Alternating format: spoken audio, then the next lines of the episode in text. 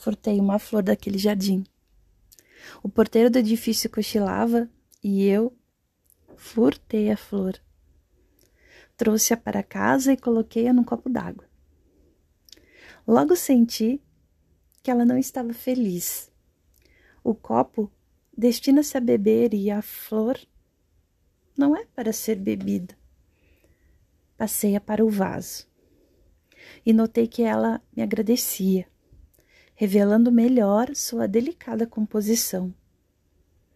Quantas novidades há numa flor se a contemplarmos bem.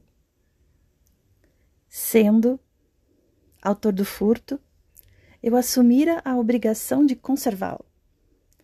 Renovei a água do vaso, mas a flor empalidecia. Temi por sua vida. Não adiantava restituí-la ao jardim, nem apelar para o médico das flores. Eu a furtara, eu a via morrer.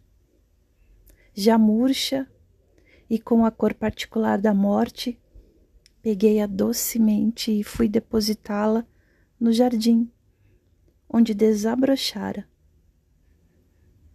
O porteiro estava atento e respondeu-me: Que ideia sua? Vir jogar lixo de sua casa neste jardim?